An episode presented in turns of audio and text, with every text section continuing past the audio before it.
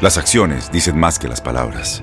Abre el Pro Access Tailgate disponible de la nueva Ford F-150. Sí, una puerta oscilatoria de fácil acceso para convertir su cama en tu nuevo taller. Conecta tus herramientas al Pro Power Onboard disponible.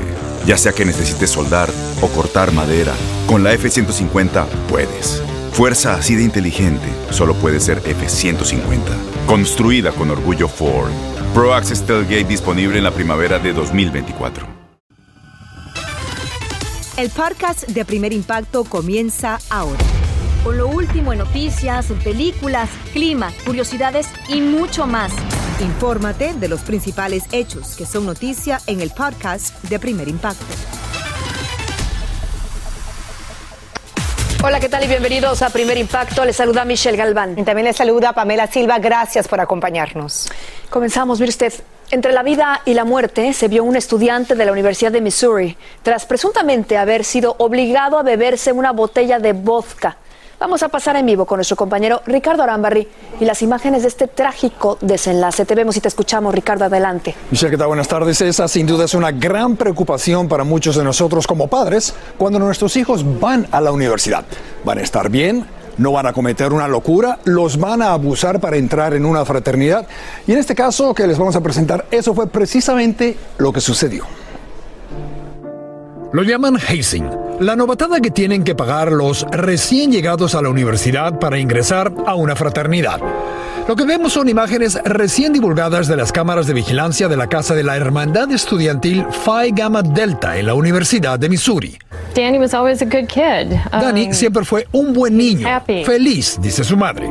Pero la noche de octubre 19 del año pasado, la vida de Danny Santulli cambió para siempre. En el proceso de aceptación en la hermandad estudiantil, el joven de 18 años fue presionado por sus compañeros a beber una botella completa de vodka. Y por las próximas dos horas bebió sin parar. Encima de eso, aquí vemos a otro miembro de la hermandad conectándole un tubo con un embudo en la boca para vertir cerveza mientras Dani terminaba la botella de vodka. Poco antes de las 11 de la noche se ve como pierde el balance. Otros miembros lo recogen, lo llevan a otra habitación y lo arrojan sobre un sofá. A eso de las dos y media de la noche se cae. 15 minutos más tarde, un compañero lo encuentra tendido, ve que no responde y lo vuelve a poner en el sofá. Poco después, otro compañero lo alza en brazos y se lo lleva, pero se le cae Danny en la puerta. Más tarde lo llevan al hospital de la universidad, estaba inconsciente y con los labios azules. They're blue and nobody called 911. Y nadie llamó al 911. Hasta un niño de don't 6 know. años sabe que tiene que llamar al calls 911, 911. dice la madre. Cuando Dani llegó al hospital sufría de un paro cardíaco. El nivel de alcohol en su sangre era de 4.86. Después de seis semanas en la unidad de cuidado intensivo fue trasladado a un centro de rehabilitación en Colorado. Ahora, siete meses después, Dani está de regreso en casa, en Minnesota.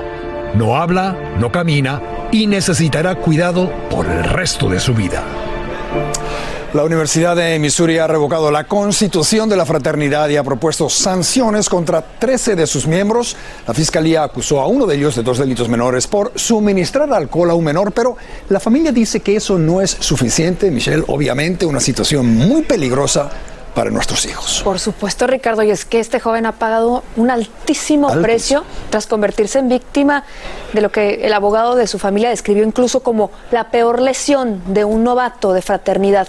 Un caso escalofriante, muy lamentable, que sin duda alguna enciende los focos de alerta para todos los padres de familia que han enviado a la universidad a sus hijos. Claro que sí. Muchísimas gracias, Ricardo. Y las autoridades en Maryland investigan un tiroteo con múltiples víctimas. Eso fue en una empresa que ofrece equipos a clientes en más de 100 países. La policía acudió de inmediato a la escena donde un pistolero abrió fuego y tras rodear el área confirmó que el sospechoso ya no es una amenaza para la comunidad porque fue blanco de una bala durante el enfrentamiento con un agente y resultó herido.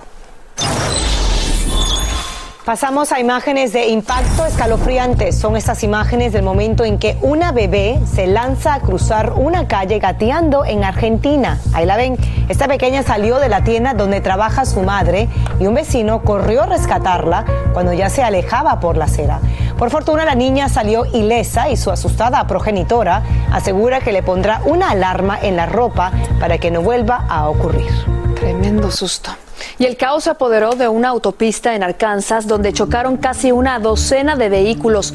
El siniestro dejó varios muertos y la tremenda congestión causada por el cierre temporal del tráfico hizo que trabajadores del estado repartieran agua y bocadillos a los conductores que estaban varados así sin remedio. Al menos ocho camiones con remolques estuvieron involucrados en este infernal accidente. Mientras tanto, un motociclista se convirtió en una antorcha humana en cuestión de segundos cuando explotó el tanque de gasolina y fue alcanzado por las llamas. Como nos cuenta desde México Iván Macías, aunque el joven se recupera de sus heridas, ahora es víctima de una doble tragedia. Vean por qué. Parece una escena de película, cuando Eduardo y su acompañante quedan envueltos por las llamas. Pero en medio del fuego ocasionado inexplicablemente por la explosión del tanque que llevaban en la motocicleta, quienes se desplazan en ella salen con vida. Teresa fue testigo del accidente y cuenta que muchos solo miraban y ella decidió actuar. Yo les empecé a gritar, tírense al suelo, tírense al suelo. Tenía destrozados los brazos, los antebrazos, el pie, el tobillo lo tenía súper este, quemado. Al momento que se quitó la ropa, todavía su zapato estaba incendiándose. Eduardo es quien manejaba la moto. Su madre cuenta que se recupera lentamente de las quemaduras y aunque parezca imposible de creer, está detenido, custodiado por la policía, ya que como se ve en esta imagen, el auto que está al lado de la explosión resultó afectado y el propietario lo denunció. Pues el auto sufrió este pues quemaduras y entonces el señor del auto este pues puso una denuncia. Estos son los daños que tiene el vehículo. El dueño que no respondió a nuestro llamado quiere que se lo paguen en su totalidad, cerca de 9 mil dólares que esta familia no tiene. Por ahora, quieren llegar a un acuerdo para que les permita trasladar a Eduardo a otro hospital especializado por sus heridas o podría perder la movilidad de varias partes de su cuerpo. Está custodiado todo el tiempo como si fuera un delincuente cuando no es así. La acompañante de Eduardo, una niña de 10 años de edad, sufrió heridas leves y no necesitó ser hospitalizada. Ante la denuncia de la madre de Eduardo, la fiscalía nos dijo en un comunicado que el caso sigue abierto y que el joven podrá ser atendido en otro hospital por la gravedad de sus lesiones. En Ciudad de México, Iván Macías, primer impacto. Gracias, Iván. Aumentan las muestras de rechazo tras ser renunciada la sentencia contra Nazón Joaquín García por cargos de abuso sexual contra menores. Varias víctimas aseguran que entablarán una demanda federal en busca de justicia por considerar como un acuerdo peligroso el alcanzado por el líder de la Iglesia La Luz del Mundo con las autoridades de California. Escuchemos. Estamos trabajando ahorita en Europa también porque hay muchas víctimas de Nazón hay muchas víctimas en todas partes. Se presentaron cinco, seis o, siete jovencitos, pero la verdad que son cientos. Nazón Joaquín es un criminal. No estamos de acuerdo con la sentencia que le dieron, ¿verdad? Porque él, él, él es un criminal, ¿verdad? Y es un peligro para la sociedad. Lucharon mucho para evitar el juicio y para tener una condena muy, muy, muy pequeña. Mas, sin embargo, este es un criminal, un puerco asqueroso que necesita ser nuevamente juzgado, ¿verdad? Y presentarle más cargos, porque no es posible que le hayan dado solamente 17 años. Él merece una, una condena de por vida. Como informamos, el autoproclamado apóstol de Jesucristo fue sentenciado a 16 años y 8 meses de prisión por tres de los 19 cargos que pesaban en su contra.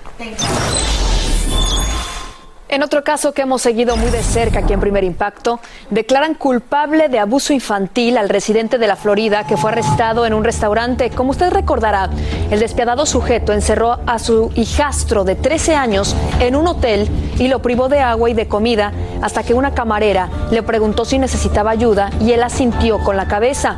Se espera que la condena por los crueles actos descubiertos el año pasado sea definida a finales del mes de agosto.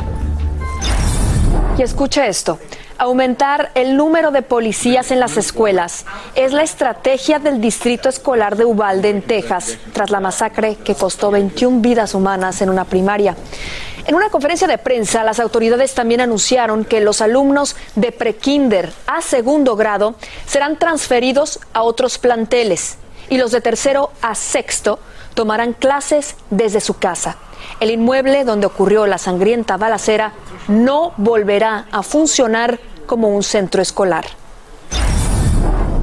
Tras casi un año de investigación, el comité designado para esclarecer el asalto al Capitolio presentará sus conclusiones ante el Congreso. El panel compuesto por siete demócratas y dos republicanos realizó más de mil entrevistas sobre el mortal incidente ocurrido el año pasado. Univision tendrá la más completa cobertura a partir de las 8 de la noche en nuestro servicio de streaming VIX. 10 millones de vacunas para inmunizar a menores de 5 años de edad serán entregadas por la Casa Blanca a los gobiernos estatales. El plan de la administración Biden protegería contra el coronavirus a 18 millones de niños en ese grupo de edad. Las dosis solo serán distribuidas si las autoridades de salud dan el visto bueno en una reunión que tendrá lugar la próxima semana.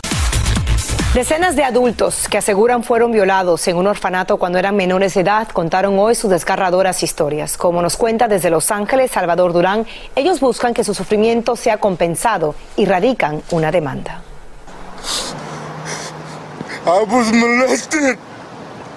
En medio del llanto, varios demandantes contaron que fueron sexualmente abusados, supuestamente por trabajadores de un antiguo orfanato en la ciudad de El Monte. Entre las víctimas están Nicole Castro y Janet Ramírez, que recuerdan las aterradoras experiencias que vivieron cuando tenían menos de 10 años de edad. Sé que es difícil, pero ¿a qué tipo de abusos fue sometida usted?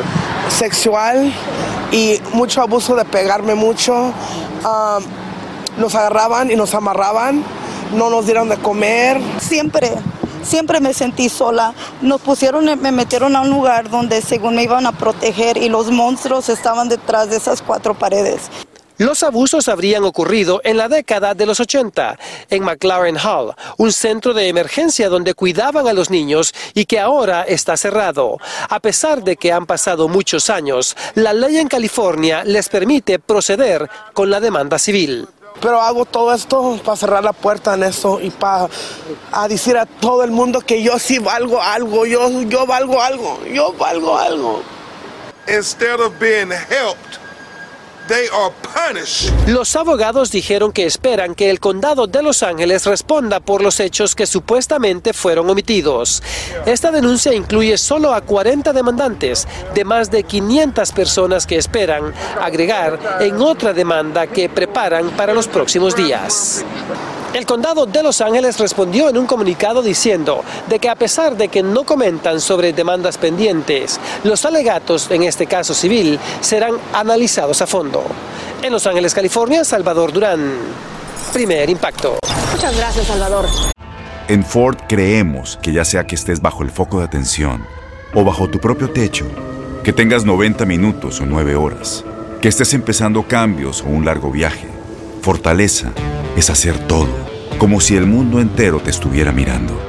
Presentamos la nueva Ford F150 2024. Fuerza así de inteligente solo puede ser F150. Construida con orgullo Ford. Fuerza Ford. Aloha mamá. ¿Dónde andas? Seguro de compras. Tengo mucho que contarte. Hawái es increíble. He estado de un lado a otro con mi unidad. Todos son súper talentosos. Ya reparamos otro helicóptero Blackhawk y oficialmente formamos nuestro equipo de fútbol. Para la próxima te cuento cómo voy con el surf y me cuentas qué te pareció el podcast que te compartí, ¿ok? Te quiero mucho. Be All You Can Be, visitando goarmy.com diagonal español. Continúa escuchando la información más sorprendente en el podcast de Primer Impacto. En unos seis meses podría comenzar el juicio de la demanda millonaria que el actor Julian Hill entabló en contra de una compañía de productos a la que representaba. En una audiencia virtual celebrada esta mañana en Miami, el abogado del artista dijo que incumplieron un contrato y pagos acordados. La abogada de la compañía demandada y de su presidente anunció que contrademandará a Hill y adelantó que presentará evidencia que probaría que el actor no era socio, como alega en la demanda sino solamente portavoz y representante. No hay romance entre el famoso actor Johnny Depp y su abogada hispana. Eso reveló ella en esta entrevista en exclusiva con El Gordo y la Flaca.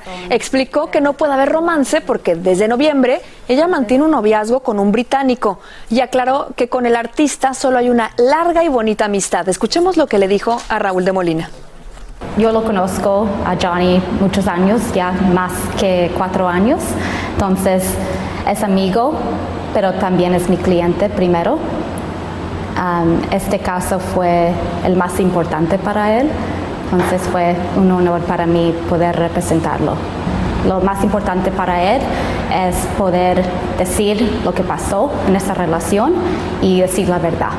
Voy a estar ojalá este verano en Europa donde él va a estar tocando con Jeff Beck. Entonces me dijo que si, si quiere um, si, que venga y lo, y lo, lo mire. La abogada Camille Vázquez, de 37 años, tiene sangre cubana y colombiana y reveló que creció viendo nuestra cadena todos los sábados. Una casa hogar en Mexicali le abre sus puertas a niños y adolescentes que son rechazados por la sociedad a causa de su conducta y que de no ser atendidos a tiempo podrían terminar en problemas con la ley. Jorge Fregoso habló con varios de ellos que prefirieron ocultar su identidad porque están de cara a la adversidad. Son niños y adolescentes que no pasan de los 17 años y que viven en A Way Out, una casa hogar única en México donde atienden a los que por distintas razones nunca han recibido amor y protección. Los menores que han pasado por esta casa o que aún permanecen han sido víctimas de violencia física y sexual. También han sido transgresores de la ley. Ellos son el ejemplo de lo que los expertos llaman conductas disruptivas. Conductas disruptivas, eh, pues quiere decir cuando no siguen reglas, ¿no? Que rompen todas las reglas, que no hacen caso a la, autoridad, eh, que rompen ahora sí todo, toda regla que tú le quieras poner, este, ellos tratan de, de pasar esa, esa, esa regla. La mayoría de los menores que viven aquí han tenido que enfrentar situaciones complicadas que los hacen sentir abandonados y llenos de resentimientos contra la familia y la sociedad en general. Ese es el caso de Irán, quien ha estado en diferentes albergues desde los cuatro años. Hoy tiene 14. Es un caso difícil porque a pesar de que aquí tiene alimento, techo, cariño y la posibilidad de estudiar y cambiar su futuro, insiste en que quiere convertirse en narco para ganar dinero rápido. Quiero narco. Pues sí, me gusta. Pues que gano dinero de volada, que puedo ganar dinero de volada.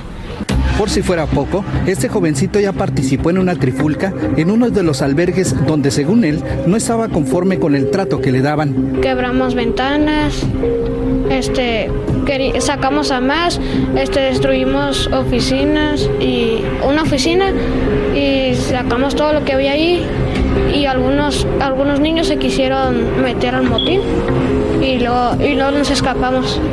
Hemos tenido casos muy, muy complicados eh, de jóvenes adolescentes eh, en situaciones ya muy riesgosas o muy vulnerables, incluso hasta nuestra propia vida, ¿no? Hem- hemos puesto para, para poder darles atención. En esta casa hogar, en este momento, hay 22 jovencitos, entre niños y niñas, pero han llegado a tener hasta 43. Es un espacio muy pequeño, donde apenas hay un dormitorio para las niñas y un área que eh, termina siendo como un comedor, pero también es el dormitorio de los niños, una pequeña biblioteca y una cocina en donde preparan los alimentos. A pesar de todo, muchos de ellos han aprovechado la oportunidad que se les ha dado, estudian y ayudan en la casa, pero sobre todo buscan superarse. Pues sabía que si estaba aquí era por algo, o sea, pues por mi comportamiento y sabía que pues aquí a lo que me han dicho mis compañeras y a lo que yo he visto pues he cambiado un poquito a como era. Derek llegó a esta casa desde muy niño. También fue víctima de abuso sexual, lo que derivó en frustración y conductas violentas. Fue cuando yo grité y me tapó la boca. Y fue cuando me dio un vaso de agua con no sé qué tenía dentro. Y me, me dijo, tómatelo y no digas nada, no vas a decir nada y no estés gritando. Violencia, abuso, abandono, drogas son los factores comunes que lanzaron a estos jóvenes a la calle, al mal vivir.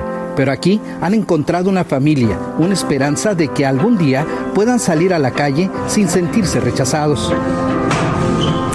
Y una muestra del exitoso trabajo que lleva a cabo A Way Out es que varios jóvenes han logrado llegar a la universidad. Si quiere más información sobre este albergue, entre a nuestra página digital, ahí la tienen, primerimpacto.com.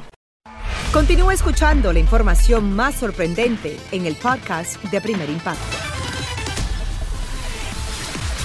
Continuamos con más de Primer Impacto en vivo. Una humilde familia ve con tristeza como una enfermedad avanza sin piedad y consume a uno de sus hijos que apenas puede moverse y como nos cuenta desde Honduras Claudia Mendoza, la pobreza hace más terrible su doloroso calvario. Con la ternura y el amor que solo una madre puede brindar a un hijo, encontramos a Albertina Rosales limpiando con un paño humedecido con agua el cuerpo de Misael. Él era un niño feliz. Él jugaba, él corría, él todo. Él, él, él era feliz. Nosotros nunca nos imaginamos que algo así le podía pasar ya, ya grande. La felicidad de ese niño que describe Albertina cambió cuando cumplió los 17 años. Un dolor leve que apareció primero en la cadera, luego en las piernas, tobillos y espalda se fue haciendo más intenso con el paso de los años. Nosotros pues con calmantes ahí, pastillas, le dábamos a él, pero no teníamos los recursos como para llevarlo a un médico. Hoy, Misael tiene 36 años. Permanece en una estrecha y muy caliente habitación, donde se le hacen eternos los días y las noches. Albertina y Víctor se han convertido en sus manos y piernas. Sufren a diario al ver a uno de sus cuatro hijos viviendo este calvario, y Misael aún recuerda el momento en que se dio cuenta que algo malo ocurría en su cuerpo. Lo, lo sentía cuando andaba en la bicicleta y pasaba por algún bache o, o alguna, algún túmulo o algo. Entonces yo sentía aquel dolor agudo ahí adentro. Fue entonces cuando en su adolescencia sus padres decidieron llevarlo a un médico, pero la búsqueda de la cura a sus dolores se convirtió en un vía crucis. Pues no, el médico dice, no, dice no, no sale nada, dice, cero bacterias, dice cero. Entonces este muchacho dice, lo que ocupa es, que- es fijarle la pierna, dice, hay que fijarle la pierna para, para que se le calme el dolor, es la única forma, dice. Albertina nunca entendió qué significaba fijarle la pierna. Tampoco estuvo de acuerdo con colocarle una prótesis como le indicó otro médico. Por eso decidió llevarse al muchacho a casa. Pues ya hace bastante tiempo que no, que no puedo, no puedo caminar, no puedo moverme, movilizarme por mí mismo. Lo más que puedo estar parado son quizá unos 10 minutos o menos porque no aguanto el dolor.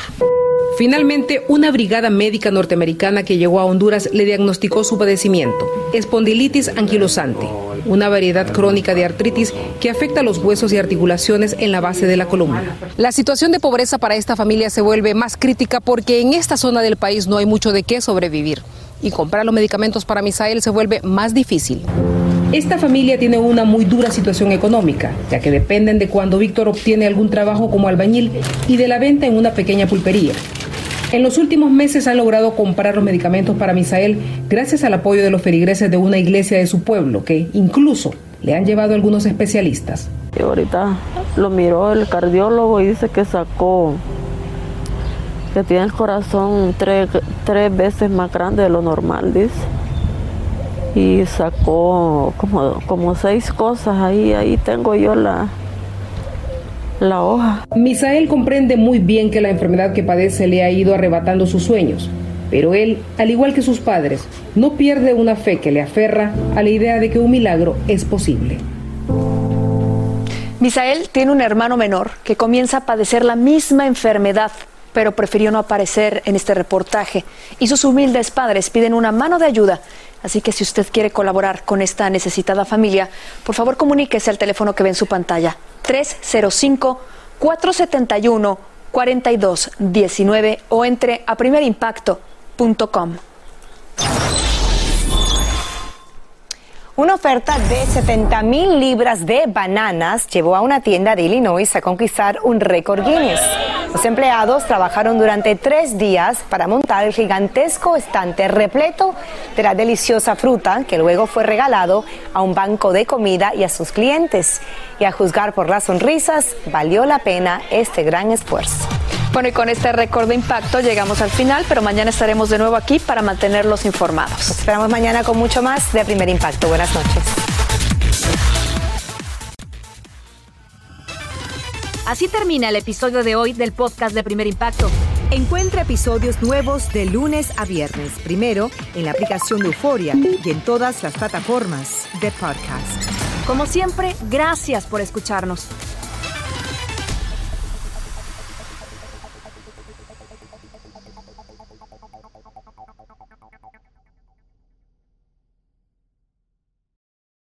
Boost Mobile tiene una gran oferta para que aproveches tu reembolso de impuestos al máximo y te mantengas conectado. Al cambiarte a Boost, recibe un 50% de descuento en tu primer mes de datos ilimitados. O, con un plan ilimitado de 40 dólares, llévate un Samsung Galaxy A15 5G por $39.99. Obtén los mejores teléfonos en las redes 5G más grandes del país. Con Boost Mobile, cambiarse es fácil. Solo visita boostmobile.com. Boost Mobile, sin miedo al éxito. Para clientes nuevos y solamente en línea, requiere AroPay. 50% de descuento en el primer mes requiere un plan de 25 dólares al mes. Aplican otras restricciones. Visita boostmobile.com para detalles.